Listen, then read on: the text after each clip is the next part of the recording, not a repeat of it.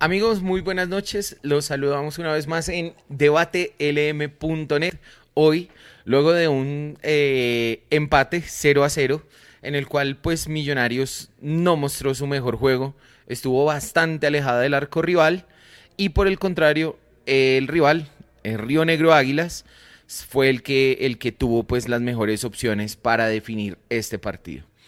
Tenemos que hablar del planteamiento inicial. Creo que el profe Gamero desde el Vamos plantea pues lo que uno espera de esta nómina de millonarios. Álvaro Montero en el arco. Por derecha estuvo hoy de regreso Israel Alba. Los centrales Andrés Ginás y Juan Pablo Vargas. Por banda izquierda Elvis Perlaza.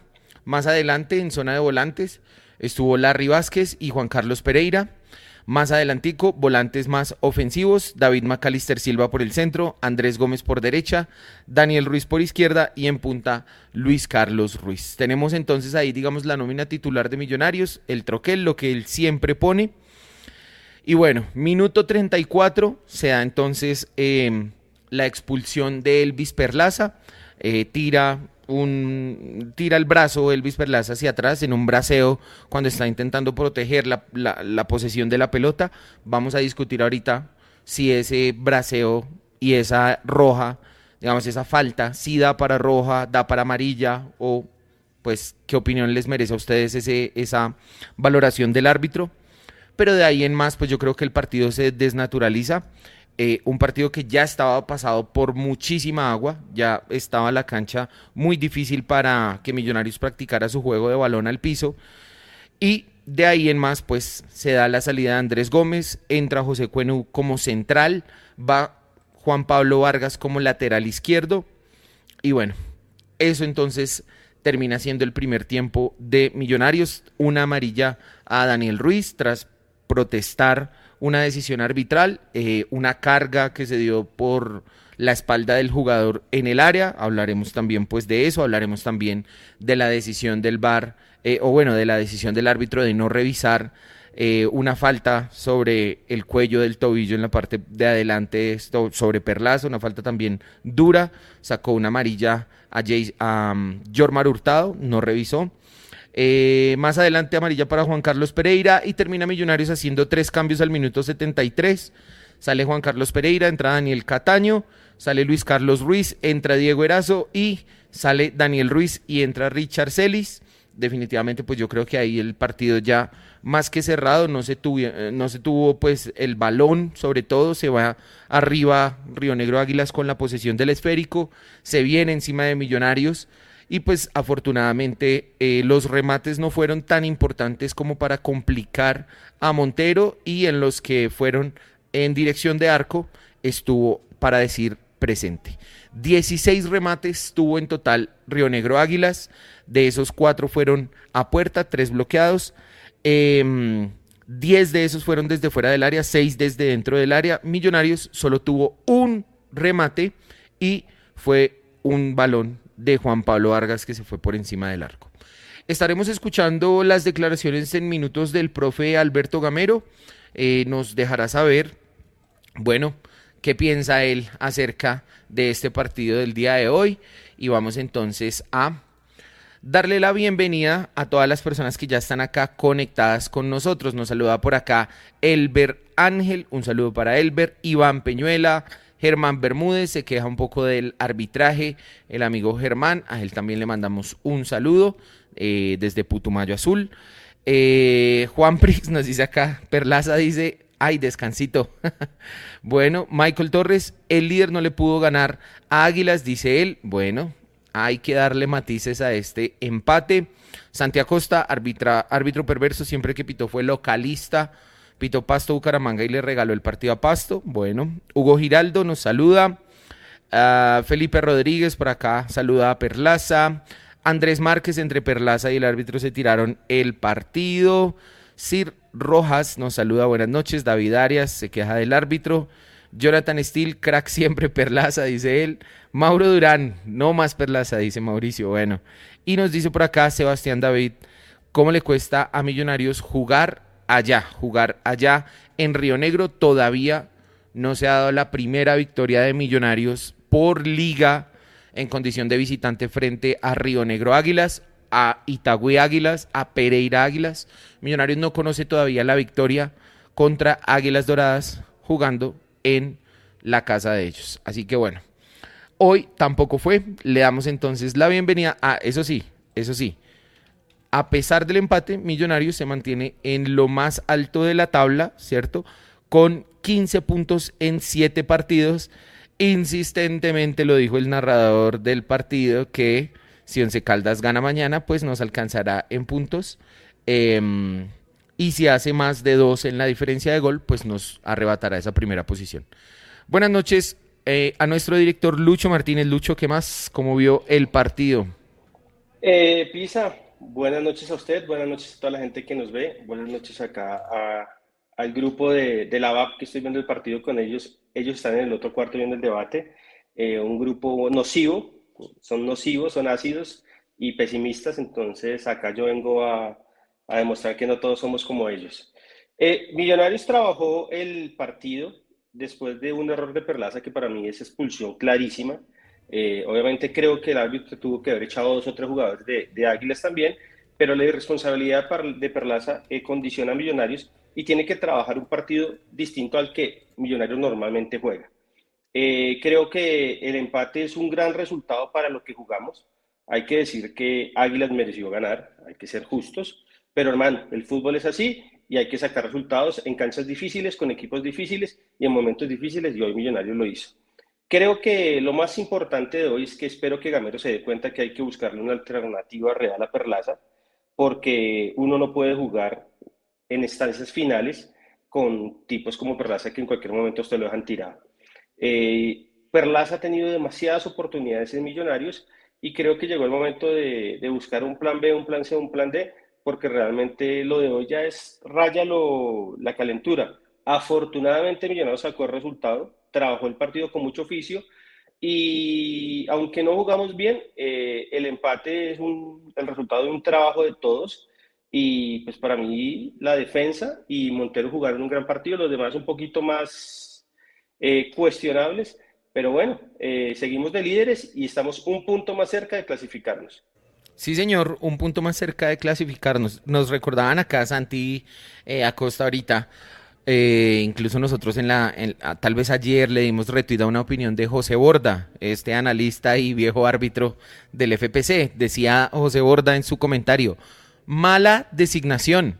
Machado y comisión arbitral cometen un exabrupto al designar al árbitro Juan Alba en el partido de Águilas y Millonarios, pues viene de pitar mal en la fecha 6.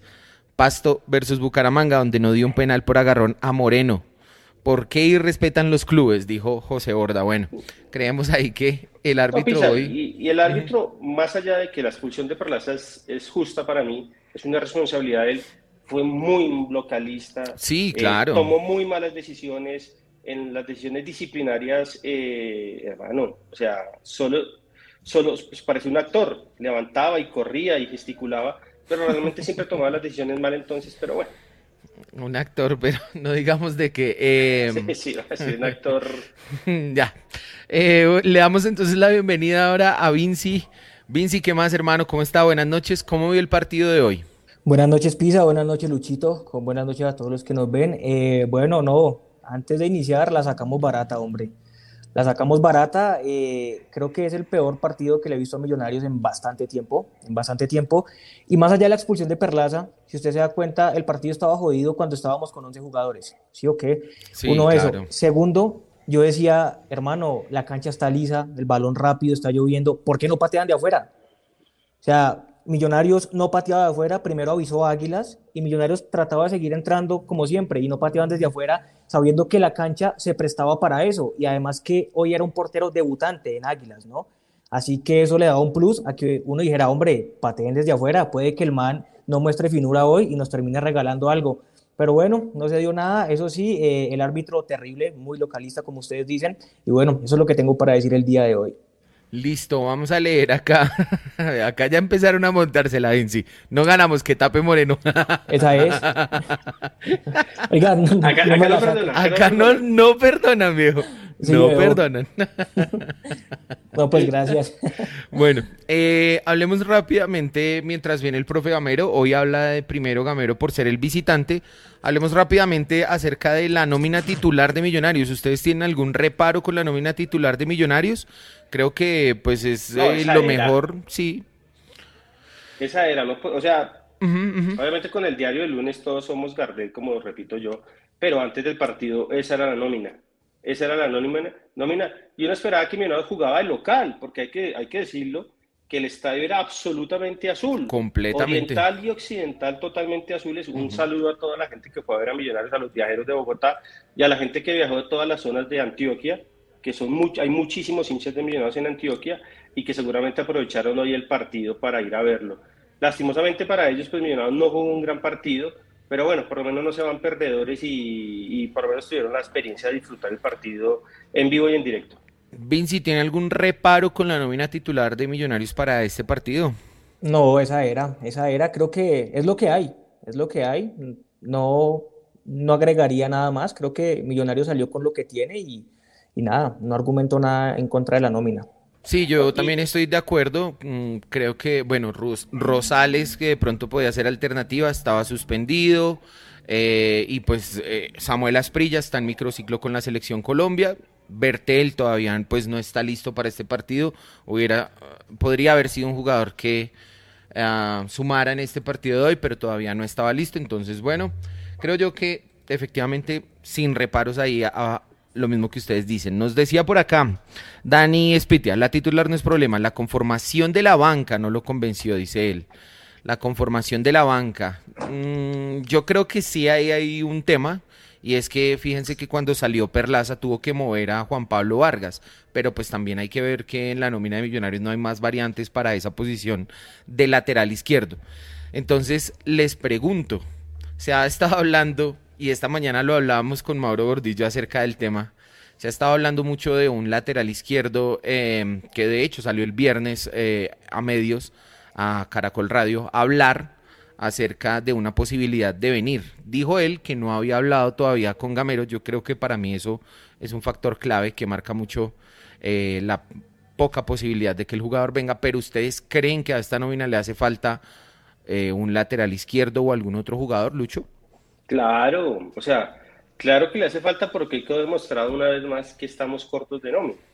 ¿Por qué? Porque pues al final tocó colocar un jugador que en, su posición no natural eh, para aguantar el partido. Ahora, yo creo que si es necesario, o sea, creo que no es, no es el que nos va a cambiar la historia, pero sí es necesario tener alguien que nos dé una mano cuando pasen cosas como las de hoy. Y si el tipo está libre y si Millonario necesita un lateral, yo lo traería sin ninguna duda. Es más, lo traería él y traería otro delantero. Yo traería otro delantero. Otro delantero. Listo. Eh, Vinci, a ver, nos dice acá si Rojas. ¿Tiene a Samuel Asprilla? No lo llevó. Samuel ahorita pues, está con la selección sub-20. Está con la selección sub-20. hace mucha falta un buen lateral izquierdo, dice Juan David Sierra. Jorge Herrera, con como es Perlaza, dice malo. no sería mala idea darle chance al señor Herrera.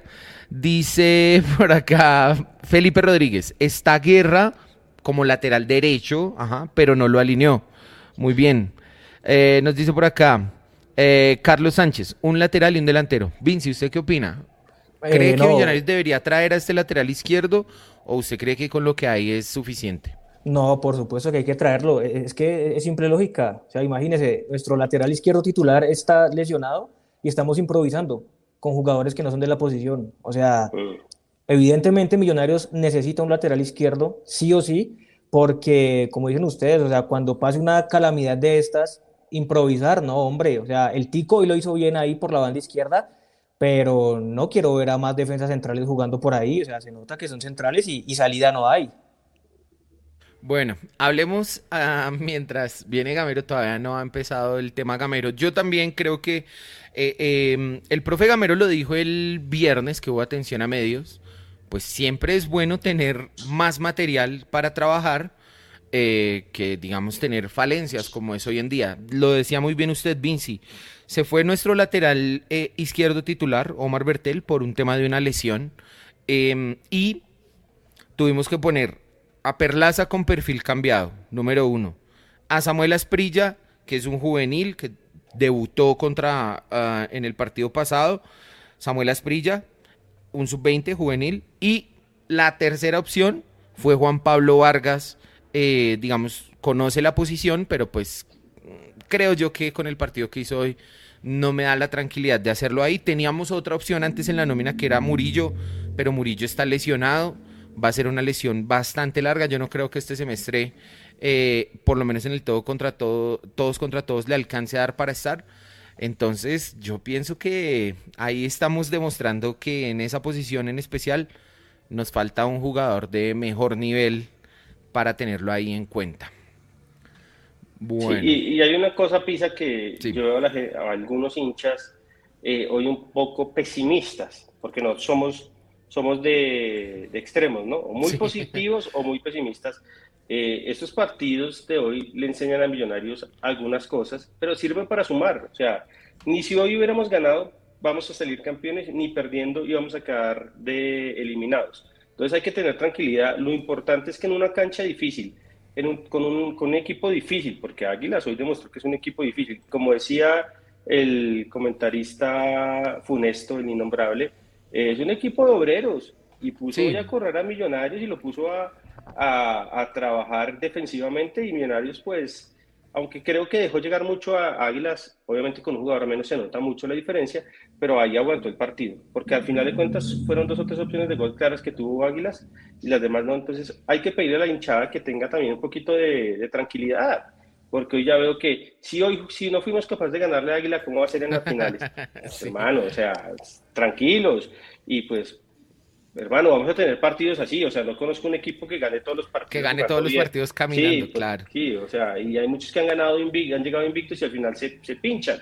Entonces, tranquilos, Yo creo, yo creo que hubo un factor más determinante todavía y que se vio hasta el minuto 35 cuando expulsaron a Perlaza y era el tema de la lluvia. Yo creo que la cancha realmente estaba complicada para que Millonarios hiciera su mejor juego, elaborando en salida y al contrario, eh, Río Negro Águilas jugando rapidito, apretando arriba, muy aplicados con la marca. Yo creo que hizo buen trabajo Río Negro Águilas y tal vez por, bueno, por esa cancha difícil, por el buen trabajo de Río Negro y después con el, con el tema agregado de la salida de Perlaza y tener que reacomodar el partido, eh, el equipo, perdón, en el partido, pues yo creo que sí es un punto... Mm, bueno, dice lo, que, lo que le dicen acá, Jorge Restrepo.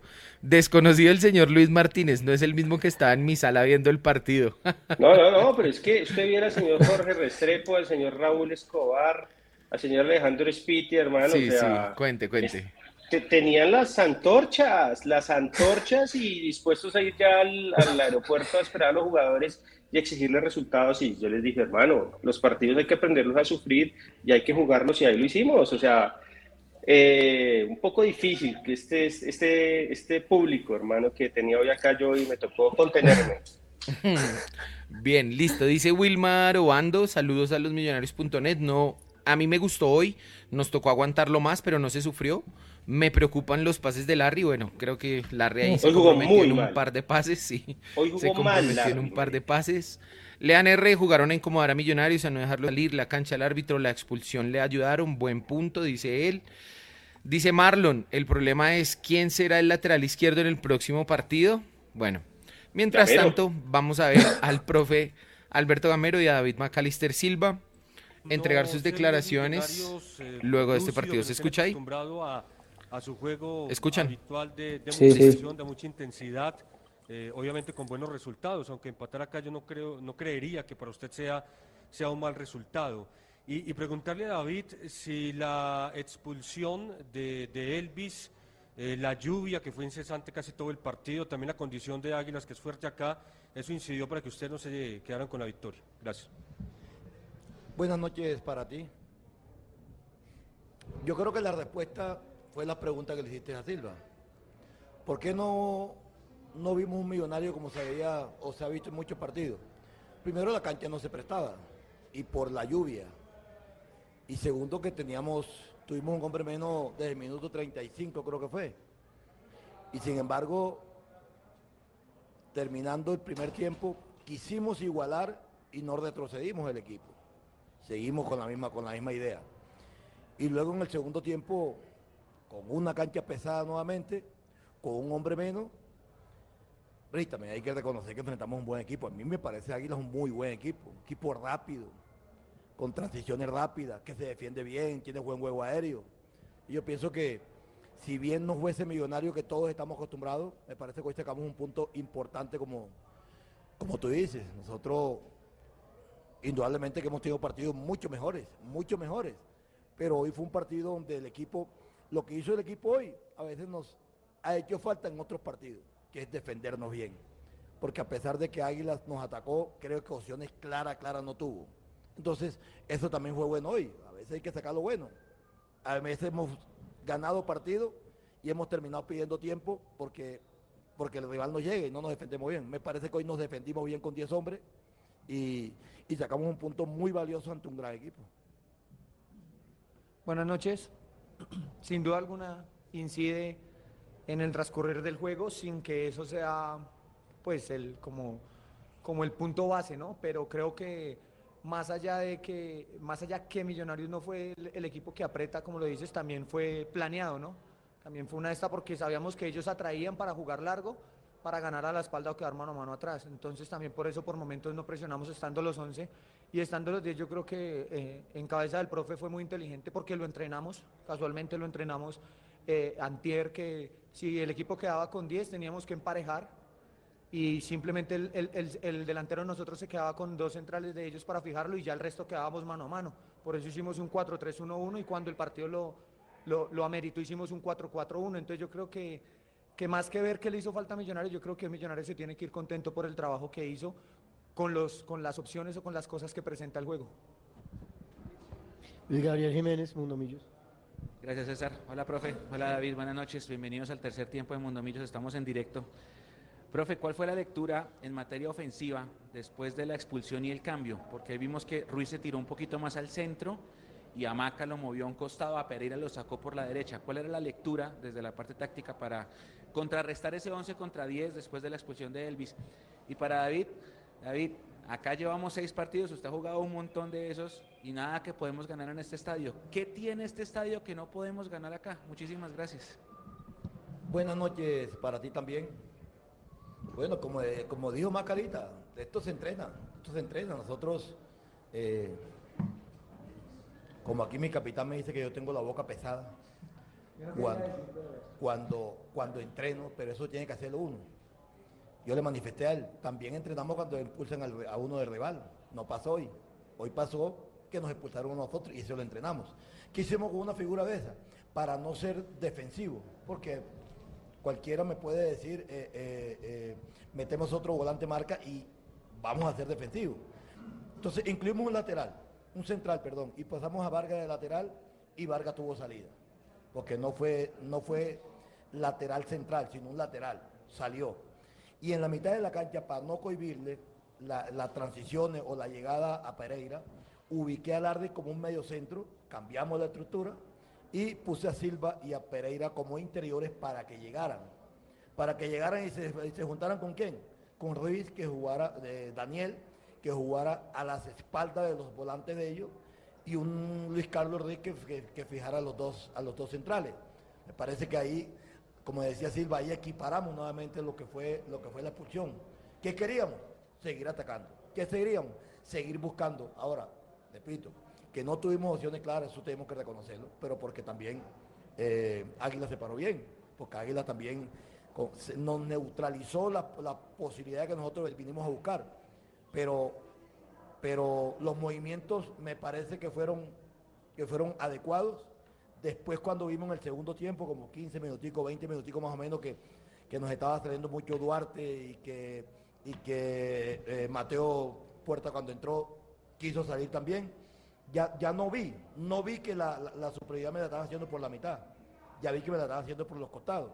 Y ahí nuevamente hicimos el 4-4-1. Entonces yo creo que, repito, hay movimientos que nosotros hacemos, sí, por momentos para defender, pero sin, sin desviarnos de que queremos atacar porque terminamos con Cataño, terminamos con Celi y terminamos con, con Erazo atacando, buscando la posibilidad de atacar. Y sacamos un medio centro como Pereira e incluimos a un volante mixto que Silva.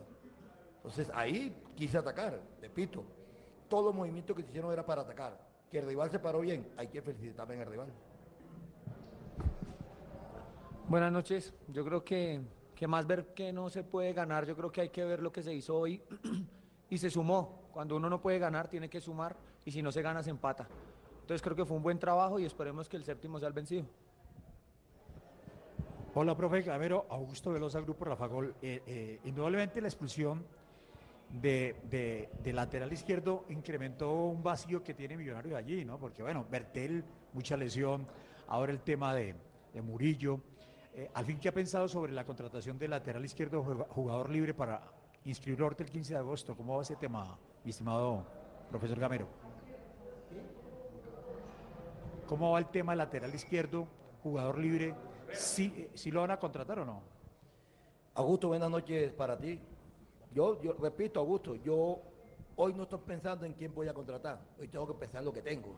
Hoy desafortunadamente pulsaron a Perlaza y yo estoy viendo que ya Bertel llega, aprieta en la selección, que también podría ser una alternativa, pero repito, no vamos a cerrar las puertas. Ahora que abran el libro, no la vamos a cerrar. Si encontramos un lateral, lo vamos a traer. Si encontramos un jugador en otra posición que yo vea que nos puede servir y que nos va a dar una mano, lo vamos a traer. Si no encontramos nada, pues no traemos, pero, pero no vamos a cerrar la puerta, repito, la puerta no vamos a cerrar. Aquí todo tenemos, tenemos, eh, estamos eh, viendo y escuchando de pronto jugadores que están hoy libres. Acuérdate, Augusto, que un jugador libre ahora es aquel jugador que muchos, la mayoría, no están entrenando, están entrenando por aparte, no vienen con ritmo, no vienen con partido. Y no es fácil, no es fácil, pero repito, si hay la posibilidad, lo vamos a hacer. Si no, pues miraremos lo que tenemos. ¿No hay más preguntas? ¿No? Gracias, profesor David.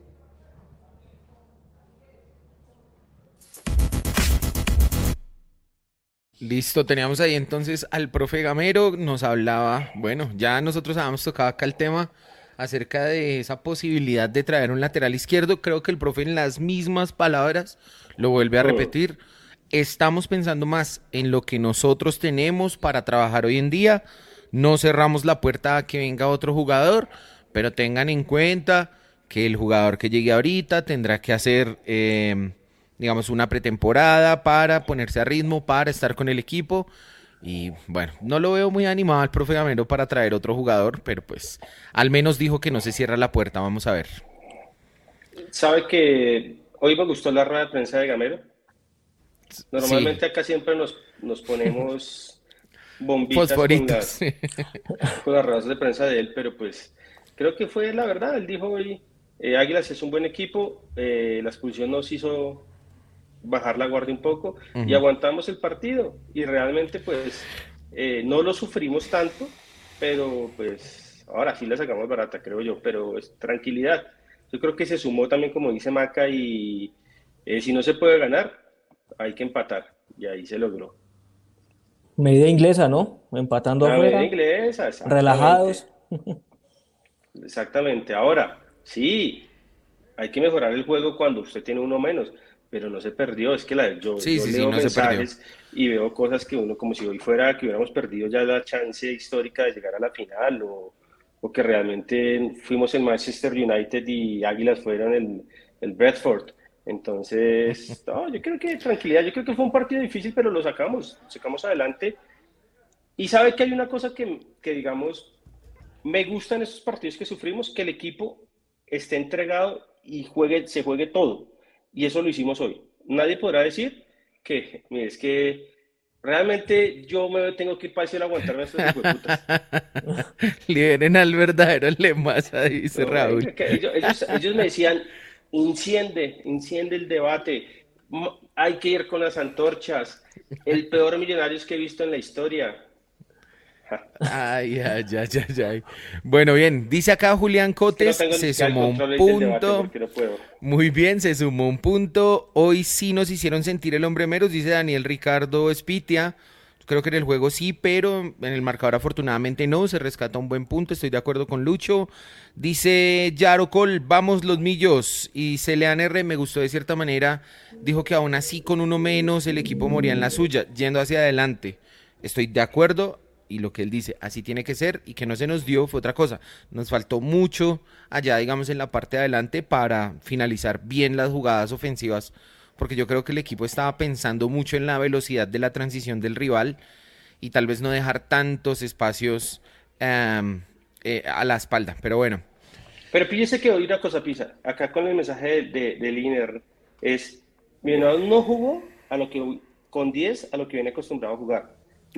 Se dio cuenta que tenía que aguantar el partido y esperar, y lo esperó. Hizo las dos líneas eh, y el equipo, el, equipo, el equipo compacto y listo. O sea, no es que Millonarios siguió atacando con 10 ni nada, sino se dio cuenta que así íbamos a perder el partido y más bien esperó de pronto en un contragolpe hacer el, el gol, el gol, el gol que ganaba el partido.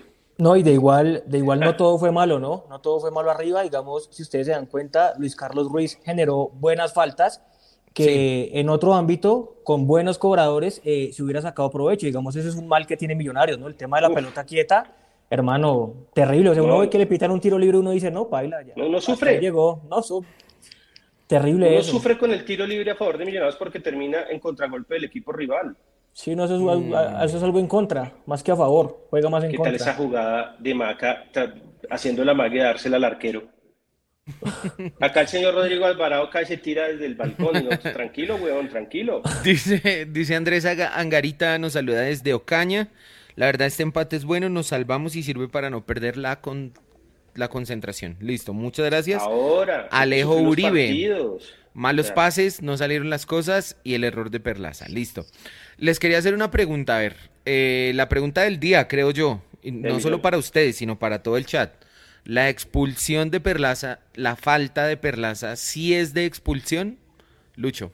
Yo sí creo que es de expulsión porque pues le pega una cachetada al, al, jugador de Águilas y un jugador no tiene que hacer eso más cuando hay bar. O sea, digamos, podemos discutir acá que hubo faltas también para Rojas del equipo de Águilas pero esa de Perlaza para mí es roja directa y es una irresponsabilidad. ¿Por qué? Porque el VAR pita eso. El VAR pita eso. Ahora, el arbitrico se hizo el huevón en dos o tres jugadas que también le pegaron una cachetada a los jugadores de Millo, sino, pero hermano, nosotros no podemos estar disculpando a nuestros jugadores porque el árbitro deja o no pitar unas cosas a favor o en contra.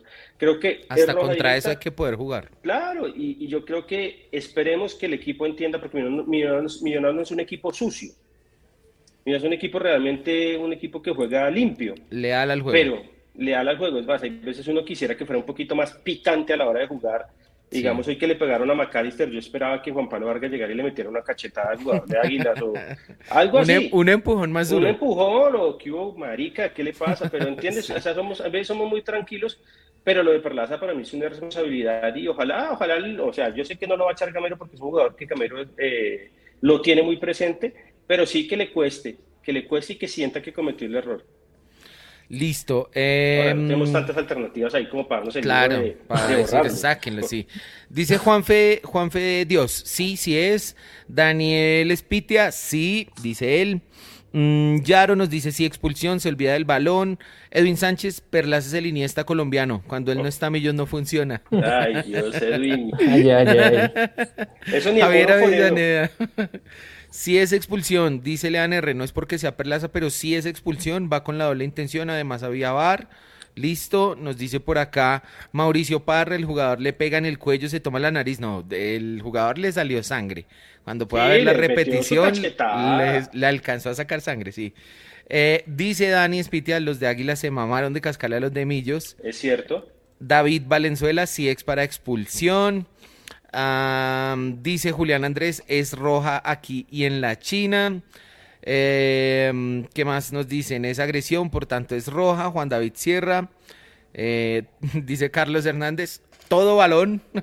Sí, hijo de pucha, pero jugando para en, la Copa Libertadores los dos equipos uruguayos. Listo. Y Vinci, ¿cómo le pareció? ¿Sí es o no es? No, por supuesto que sí es. Muy irresponsable Perlaza. Eh, no es un movimiento natural y, y lo peor es que le pone el golpe bien puesto. O sea, se lo pone en donde era. O sea, se ve bien la imagen como le, le alcanza ya a tocar la nariz y claro, lo totea. Entonces, no, expulsión totalmente. Ok, listo. A mí me pareció En el bar esta es una jugada de expulsión. Sin embargo, este tipo de jugadas pasan mucho en muchos partidos y no siempre se da una expulsión por ellas. Entonces ahí es donde uno dice, señores del bar, árbitros, unifiquen los criterios, unifíquenlos, que siempre piten lo mismo. Sí, que siempre que esta jugada, este tipo de jugadas vayan al bar, las piten, porque digamos más adelante hubo una relativamente parecida sobre Celis y ahí sí no pasó nada. No, y sobre Perlaza también. O sea, o sea, acá lo que, lo que a uno le cuestiona es que la rigurosidad de algunos fallos del VAR y de los árbitros es distinta. O sea, para mí la de Perlaza es roja, además por lo que dice Vinci. Fue claro el golpe y le sacó sangre y le, dio su hueco. Pero la de que le hacen a Perlaza y le que hacen a Celis son roja directa también. Entonces, digamos, uno dice, ahí es cuando uno le da la calentura y uno dice, esto es una injusticia lo que hicieron con nosotros. Pero pues fue roja, hermano, y ahí toca uno aprender a, no volver a cometer esas. Ahora, seguramente si le pega el manotazo y no, se lo pega tan bien, de pronto hasta se salva, pero es que lo puso perfecto, weón. Ahora, si uno le van a sacar roja, que le saquen roja por una mierda de esas. Buen golpe, weón. Sí, ¿para qué? dice Julián, para mí cubre el balón, mete el cuerpo. Héctor dice, esas jugadas pasan cuando quieren cubrir el balón, pero Perlaza tenía ganas de voltearse y darle un totazo. Dice Alirio Mora, bien expulsado. bueno, entonces yo creo que hay más gente por el sí, era roja que por el no, no era roja. Métale un asterisco que como es Perlaza, Sí, claro, también. o sea, la gente la, dice... La animadversión, sí. sí. seguramente Ginás, la gente dice, no, pero el, entiendo, o sea, Perlaza tiene un plus que la gente le tiene más tirria. Eso es verdad, le tienen más tirria a Perlaza. Bueno, yo creo que ahí, de ahí en adelante es que el, pues el partido cambia, cambia bastante, no puede Millonarios pasar decididamente al ataque, digamos, por esa idea inicial que decía el profe Gamero en la charla, Río Negro Águila es un equipo que hace transiciones rápidas, al cual no había que buscarlo arriba con muchos hombres. pero pues después de la expulsión queda Millonarios mucho más contenido en la parte de atrás. ¿Les gustó ese cambio? Bueno, ahí entró Cuenu y pasó Juan Pablo Vargas al lateral izquierdo. Más que si les gustó el cambio, porque creo yo que no había otra alternativa. ¿Cómo les parecieron los dos jugadores en esa posición? ¿Cómo le pareció Vinci eh, Juan Pablo Vargas como lateral izquierdo y José Cuenú en su posición de central, aunque por perfil izquierdo. Bien, bien, empiezo por Cuenú. Eh, severo tener un defensa suplente como lo es Cuenú. Cumplidorcito, cuando se necesita, ahí está, y eso es bueno. Y lo del Tico, pues, hombre, más que lateral, fue un central por izquierda. Fue un central por izquierda, no, no desempeñó mucho esa función de lateral, no salió, no nada, si acaso hoy fue un pase cruzado perfecto que mandó, pero el resto no, de hecho, eh, se reemplazaban con Cuenú, ¿sí? Muchas veces saliera Cuenú y él se quedaba en el centro y así, entonces, pues la función de lateral no la cumplió bien. Obviamente se, es raro ver al Tico jugar ahí por la izquierda, entonces, pues no, yo siento que ambos cumplieron, ambos cumplieron, pero no creo que el Tico se haya desempeñado como lateral, sino más bien como un central por izquierda. Sí, más como un marcador ahí eh, tapando ese espacio por la banda que haciendo la labor de ida y regreso. Porque creo que cuando intentó pasar se le vio que es muy central. Sí, pesado. Y es muy central. Mm. Lucho, ahora, Ahora, muchachos, hay un tema que uno no sabe lo que tiene hasta que lo pierde. Claro. Y hoy, hoy nos dimos cuenta que Andrés Gómez es clave para el funcionamiento de este equipo. Sí. Porque la explosión, el vértigo eh, y los espacios que él genera, cuando él se fue no los tuvimos nunca más. Y me da realmente, nunca inquietó al arco rival eh, porque para mí hace, hace, la, hace falta Andrés Gómez. Ahora, los, eh, digamos, era el cambio. usted no iba a sacar a Luis Carlos Ruiz. No había otra, sí. Por, por, por, la expulsión de Perlaza. Yo creo que el cambio fácil, digamos, el más equilibrado para aguantar el partido y para trabajarlo era Andrés Gómez. Pero ahí también nos dimos cuenta que perdimos absolutamente cualquier chance de atacar realmente al rival. Entonces, uno a veces le da duro a Andrés Gómez por su falta de definición, pero hoy quedó demostrado que es un jugador importantísimo para el funcionamiento de este equipo y va a ser muy importante para lograr los objetivos realmente que necesitamos, porque sin él Millonarios pierde absolutamente cualquier explosión o mm. cualquier eh, intención de llegar. Así todos llegábamos al área con las faltas y, hijo puta, y no, aprendemos a jugar los tiros libres. O sea, es una de las preguntas que hay que decirle a Gamero, profesor Gamero, o sea, en serio, porque no le pegan al arco duro como hizo Juan Pablo Vargas. Prefiero eso a esas jugaditas, hermano. Ah, esos laboratorios. esa de Daniel Ruiz que no sabía qué hacer al final. Bueno, yo voy a, voy a dar mi opinión acerca de los dos jugadores. Juan Pablo Vargas, estoy muy de acuerdo con lo que dice Vinci, va al lateral izquierdo, pero pues es un jugador que, digamos, cumplió ahí marcando, cerrando el espacio, pero no, no brilló pasando al ataque, no brilló ah, asociándose en salida con algún jugador que cayera bien por ese costado izquierdo como Macalister Silva cuando a veces iba hacia la banda. Esas jugadas que a veces uno ve con los laterales naturales de tocar y pasar para llegar al fondo, no se vio con Juan Pablo Vargas. Sin embargo, creo yo que pues dada la emergencia cumplió, pero yo no lo pondría de titular ahí a Juan Pablo Vargas teniendo alguna otra opción. Preferiría, por ejemplo, a Samuel Asprilla eh, para el próximo partido, si es que está, antes de poner a Juan Pablo Vargas.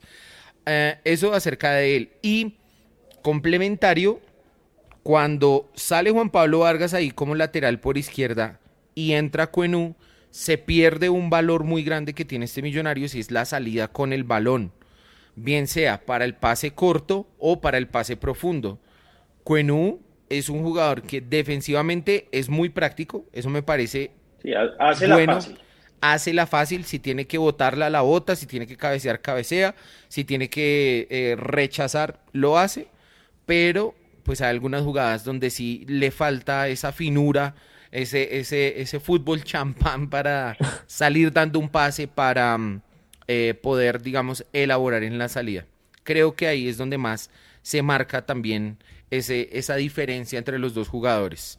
Eh, con Cuenú perdemos harto esa parte de salida. Eh, nos saluda por acá Andrés Romero, Lucho, está viendo sí, el programa. Está, está, pendiente del programa. Entonces le mandamos el, el fotógrafo titular de nosotros. El, el Perlaza.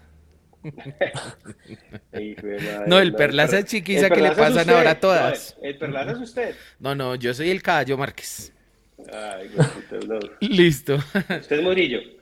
Murillo. ¿Quiere el momento clave? No lleva la tarjeta de memoria. Arrugó. Listo, bueno, em, eso pienso ahí acerca de esos jugadores. Como vieron ustedes, eh, ya hablábamos hace un rato, lo mencionaban acá. ¿Cómo vieron ustedes a Larry Vázquez? ¿Cómo vieron a Larry Vázquez?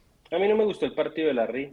Creo que también eh, tuvo mucha responsabilidad él a la hora de marcar, pero creo que hoy no estuvo tan fino.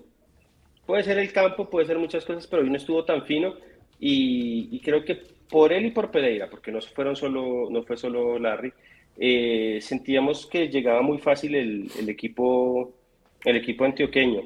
Pero a mí no me gustó, sin ser, digamos, un desastre. Pero creo que hoy no fue su mejor partido el de Larry. Más que todo entregando y tomando algunas decisiones. Vinci, ¿cómo le pareció el partido de Larry y Pereira?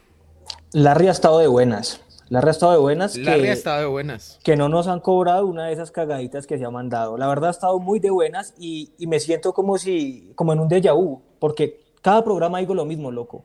Larry hizo una entrega que nos pudo haber perjudicado, una entrega en zona caliente. Y ya no es normal que eso pase, o sea, ya no es normal, no es normal, ya esas entregas, lo que les digo, ha estado de buenas, puede que Dios no lo quiera algún día no la cobren y, y, bueno, eso sí está mal. Creo que Larry tiene que, no sé, volver a ser el Larry de las finales, porque claramente ha bajado mucho el nivel, más que todo en cuestión de salida.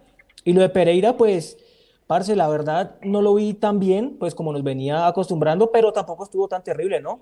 Es que obviamente la salida estuvo muy difícil con 10 hombres y más Río Negro impresionante. Entonces, a Pereira no tengo mucho que agregar, pero lo de Larry sí, muy muy feo, ¿no? Lo del tema de las entregas en zona caliente. Sí, Larry hoy eh, algunos balones saliendo los perdió, dos me acuerdo muy claros que los perdió por dar algún pase lateral muy suave o, buscar algún jugador que estaba muy cubierto. Entonces ahí a veces eh, coincido, Vinci, ha estado muy de buenas que eso no se ha transformado en un gol en contra. Eh, y afortunadamente, pues, digamos, no, no tenemos que hablar de una jugada para los rivales que empezó en un mal pase de Larry. Le damos acá algunos comentarios. Luis Medina, Larry muy flojo el día de hoy, la verdad, dice él. A Jesús Ferney, entregó muy mal varias veces Larry. Javier Avellaneda, terrible Larry, los últimos partidos no han sido buenos. Em, Andrés Angarita le contó tres pases mal a Larry que nos dejaron mal parados. Em, dice Dani Spitia que el equipo en general se vio lento. Julio Mendoza, Larry hoy muchas malas entregas. Eh, dice Dani que la entrega más peligrosa fue una de Cuenú. Bueno. José Antonio Dávila, ¿qué pasó con Vega? Se volvió nada a la rodilla y vuelve el otro año. O sea, sí, Larry muy mal hoy, impreciso, Pereira más que huevo, pero jugó bien. Yo pondría a Cleaver de titular contra Fortaleza. Eh, listo. ¿Qué más nos dice acá? Águilas hizo ver el medio campo, no solo fue Larry. Eh, nos dicen por acá, Larry horrible entregando el balón, Pereira hoy perdido. César Nieto, cambiaron a Lucho de la sala donde está transmitiendo. El que está al aire no es. Listo, dice acá Sergio Abello. Yo hubiera sacado a Maca. Hubiera dejado los señores. Dice Sergio que él hubiera sacado a Maca y hubiera dejado a Gómez con Dani para haber buscado el gol en el contragolpe. Es una buena idea. Esa era una buena opción. Sacar a Daniel o a Maca y dejar a Gómez. Pero a Gómez, pues Que es más rápido para ir al, campo rival. Bueno, hablemos entonces ahora de esos tres jugadores. Eh, rápidamente, Macalister Silva estuvo por el medio, Daniel Ruiz por la banda izquierda y Andrés Gómez, que salió sustituido en el minuto 35, estuvo por la banda derecha. ¿Cómo vieron ustedes hoy a los volantes de Millonarios?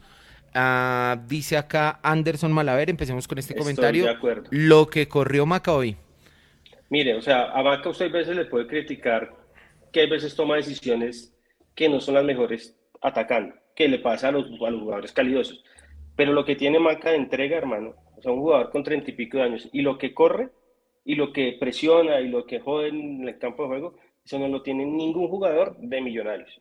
Entonces, digamos, ese es un plus grande. Ahora, es que Millonarios atacando fue eh, para mí un 2 sobre 10. Entonces, ni, ni Larry, ni, ni, perdón, ni Maca. Daniel por lo menos Daniel generó, generó faltas.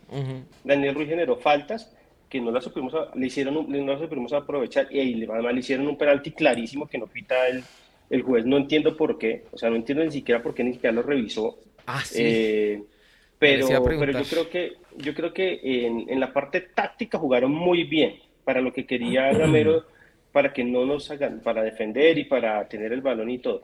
Pero atacando sí el equipo fue muy flojo porque Millonarios no tuvo explosión y realmente fue muy predecible y al final en los últimos 35 minutos se dedicó a defender, a defender, ojo, decían, hicimos la junior, no, es distinto defender como defendió Millonarios, que era esperar y sin hacer mañas, sin tirarse al piso, sin buscar las faltas, nada. O sea, Millonarios tal, tal vez muy atrás, tal vez muy atrás y no termina muy atrás, comiéndose las uñas. Pero Millonarios defensivamente el trabajo de McAllister y Daniel Ruiz fue bueno. Atacando fue flojísimo porque no, no, no llegamos y no generamos nada. Vinci. Bueno, línea de volantes ofensivos. Amaca, créalas que antes de la expulsión lo estaba viendo mal. Estaba entregando malos balones. Amaca lo estaba viendo bastante mal antes de la expulsión.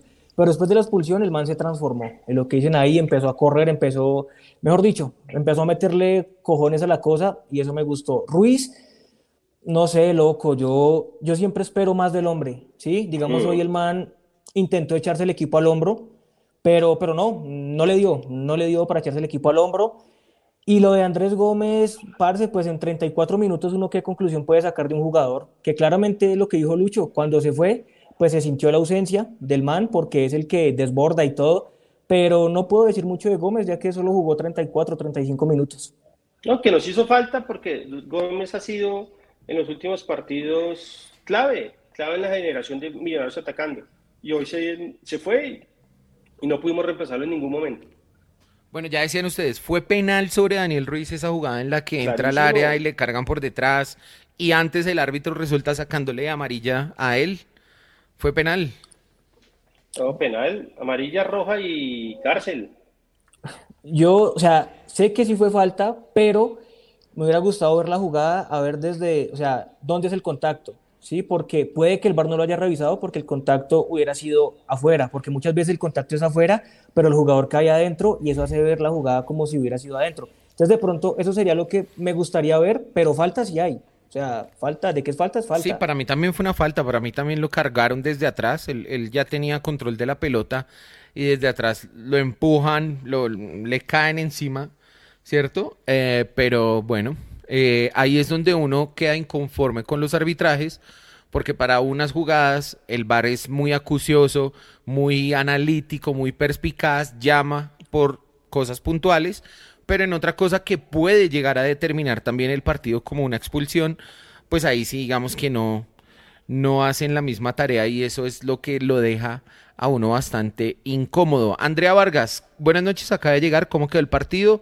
Quedó 0-0, quería Andrea Vargas, expulsaron a un jugador de Millonarios, Elvis Perlaza, en el minuto 35 y Millonarios pues rescató ese puntico. Eh, debió ser afuera porque si no es un robo directo, dice acá Sergio Abello. Maca está a otro nivel, pero en este partido con Daniel y Gómez al contragolpe no nos hubieran presionado tanto. Es verdad. Eh, Camacho Gamero, alguien debe quejarse en la de mayor es el colmo. Cada partido hay un escándalo en contra nuestra. Dicen acá fue adentro, era para bar. Em, ¿Qué más nos dicen por acá? Penal aquí y en la China. Bueno, parece que parece que para muchos era penal. Dice, dice Julián, eh, si era penal las jugadas dentro del área, en, Twitter muestran algunas imágenes plenas. El contacto es dentro eh, del área. Bueno, Oiga, usted una polémica más. De la línea de bar, cuando me vas atacaba hay veces que se ve una línea en la transmisión. No, pero ese era como un cable. No, obvio. Sí, era un cable, pero me decía, fijo la línea de bar sí, sí. Oiga, que, o sea, a Millonarios lo sancionan, creo que justamente porque está en el reglamento por el tema del perrito. Sí, sí, que, sí. Que se mete el perrito, pero o sea, la, la, sanción dice que es porque afecta el, la calidad del espectáculo y la dignidad. Yo me mm. acuerdo que, hermano, y uno después ve hoy la transmisión y hoy ve uno de ese estadio, hermano, pasaban vendiendo pola, garrapiñada, de todo. O sea, es que ni siquiera tienen las cámaras bien, bien, bien colocadas porque el, el escenario no se presta. Entonces uno dice, hermano, o sea, diga, listo, la sanción es porque se mete el perro y eso es, eso es sancionable. Ahí está la imagen. Claro, penalazo. Es dentro del área, Vinci. Mírela, ahí está dos veces. Sí, dentro del área le pegan en el pie de atrás. O sea, ahí sí ya. Aunque ya veo a Daniel Ruiz cayendo, ¿no? O sea, no, ya lo pero el brazo. Ya viene, lo viene empujando. penal. no, claro, es penal. No, sí, sí, penal. Sí, sí, no, total. Confirmo, penal. Sí, es verdad. Ahora, el árbitro lo está al frente, mire, lo está mirando ahí en la jugada. Un desastre, pero bueno. Pero bueno, Pisa, terminemos con los delanteros. Sí, señor, delanteros. una comida, que creo que pedimos ocho, cajas de pizza y si me, si me dejaron dos pedacitos, ¿dónde están? Rompo todo. Estamos acá ¿Dónde en están y les llego? Jorge Restrepo porque Ana Caro Zapata está en México y entonces él dijo... En la casa Vamos a hacer la de los piratas. Ni tales. Listo, delanteros. el anillo carcelero. Uy, fue pucha. Estuvo eh, empezando eh, Luis Carlos Ruiz y terminó jugando el amigo Erazo. Pero bueno, hablemos de Luis Carlos Ruiz. ¿Cómo vieron hoy a Luis Carlos Ruiz? Tengamos en cuenta pues que este ah, partido no tuvo tanto volumen ofensivo, pero el jugador, ¿qué les aportó a ustedes en, el juego el día de hoy, Vinci? Hágale. Pues lo que les dije hace un ratico, el man generó faltas, faltas que pudieran haber sido peligrosas, pero, pero ya hasta ahí, o sea, 34 minutos fue muy poco. Y, y defensivamente ayudó en algo. Ah, bueno, y defensivamente también ayudó, claro que sí. Y, y, ya, pues eso puede decir de Luis Carlos Ruiz. Y de Erazo, bueno, el man la guerreó, el, el, tiempito que jugó la guerreó, pero claramente Millonarios ya estaba totalmente entregado a la defensa. No se podía hacer mucho. Sí, de acuerdo. Estoy de acuerdo con Vinci.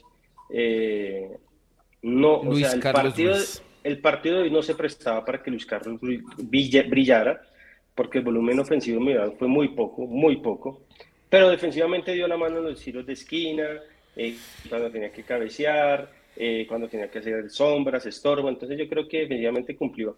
Ahora, y Erazo igual, Erazo entró a ver si de pronto se nos da el milagrito. Y a pelear un poquito más y a buscar alguna falta. Y eso, y creo que hizo su labor pero pues obviamente sin volumen ofensivo uno no puede realmente dar el diagnóstico total de los delanteros. Ahora, lo que sí lo deja uno preocupado son Celis y, y Cataño, pero digamos el asterisco, un partido totalmente defensivo, un partido que me ya lo tenía, lo tenía que cerrar con sus dos líneas atrás, pero pues hermano, no esperan un poco más de ellos. Obviamente creo que a Cataño y a Celis hay que darles un partido distinto, pero pues entraron y poco aportaron. De pronto un par de faltas y ya, porque eso sí, Águilas dio pata todo el partido. Listo, muchachos. Muchas gracias a ustedes por su permanencia. Vinci, eh, el miércoles jugamos contra Fortaleza eh, en la vuelta de Copa. Va a estar el estadio El Campín abierto para los hinchas de Millonarios. ¿Cree usted que debe haber alguna, digamos, algún cambio en el equipo? ¿Cómo jugaría? ¿Nómina titular, nómina mixta, suplentes, la sub-15? Ah, claro, me, me- me la me- Juan me saboreo- Moreno. Me saboreo con esta, con esta Juan Moreno respuesta, ¿no? Matías. Juan Titular. Moreno y 10 más. Portero titular, Juan Moreno. De ahí en adelante que entre el diablo y escoja. Yo estoy de acuerdo con Vinci hoy. Yo realmente pondría un equipo, un equipo mixto, pero yo pondría a Juan Moreno en el arco. Y Perlaza de titular, va de titular contra Ah, Fortaleza, claro, seguro. Y capitán. Y si me afana, capitán. No, no, no, no. Uno no puede Tampoco. darle ese lujo a, a Pero es Elvis, hermano, es. Elvis, es Elvis. Pero el bizcocho, el baño. Bueno, nos saluda por acá Carlos Potes, estuvo en Río Negro, en el estadio, ese Qué árbitro bueno, nos qué bueno, robó, Carlos, dice hermano, un saludo grande. Eh, Daniel, vea, vea este dato, es que lo trae Daniel Espitia. Perlaza es el jugador con más rojas y amarillas en la era Gamero, dicen en Mundomillos. Imagínese ese dato. No, bravo. increíble esa vaina. siempre recuerdo que a mí me vendieron que Perlaza venía porque era un jugador con un, una Tiro libre exquisito. espectacular. Es que no deja ni cobrar al hombre, hermano. No, baila. Bueno, Vinci, nos hablamos entonces en el próximo programa. Que esté bien, feliz que noche. esté muy bien, hasta luego. Listo, papá, cuídese. Y Lucho, nos hablamos entonces en el próximo programa. Chao Pizarrap, hermano. Nos vemos el miércoles en el Campín. Creo que vamos a hacer por unos 8.000, 9.000 hinchas de millonarios. Absolutamente el Estadio Azul. Y obviamente hay que liquidar la serie. Hay que Sí, liquidar la con serie. seriedad, O sea, obviamente nosotros molestamos acá y digamos, la gente de Fortaleza es folclórica y nosotros a veces le seguimos el juego, pero realmente el equipo tiene que ser serio y el equipo tiene que terminar liquidando la serie y ojalá de una manera totalmente clara. O sea, que no nos van a poner a sufrir 2-0, hermano. Y, No, y no, no, eso, no. claro. 2-0 en el minuto 10 y aprete. Sí, no, no, no. Y entonces empezar a hacer cambios así. No, hay que Ay, ay, liquidarlos y disfrutar el partido y nada, pensar en la siguiente ronda de, de Copa. Si, si creo que vamos a pasar. Es que si no pasamos es un escándalo. Listo. eh, Chao, Pizarrap. Venga, chao, si cuídese, quiere, Lucho. venga. No, no, ya nos vamos a acá. acostar a dormir. Sí, con este clima de Bogotá, hermano. Chao. Chao, Pizarrap. Chao, por cuídese. todo. Hágale.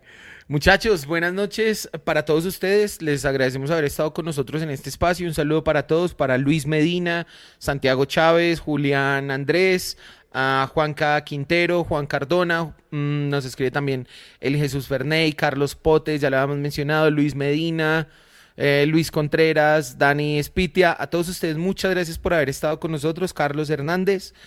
Nos vemos eh, luego del próximo partido, la próxima ocasión. Mm, a quienes vayan el miércoles eh, al partido contra Fortaleza, pues no se olviden por ahí si nos encontramos saludar. Y nada, esto fue el debate de hoy. Millonarios sumó un punto más, sigue en la parte más alta de la tabla, tendrá pues que ajustar algunos detalles el profe Gamero para el próximo partido.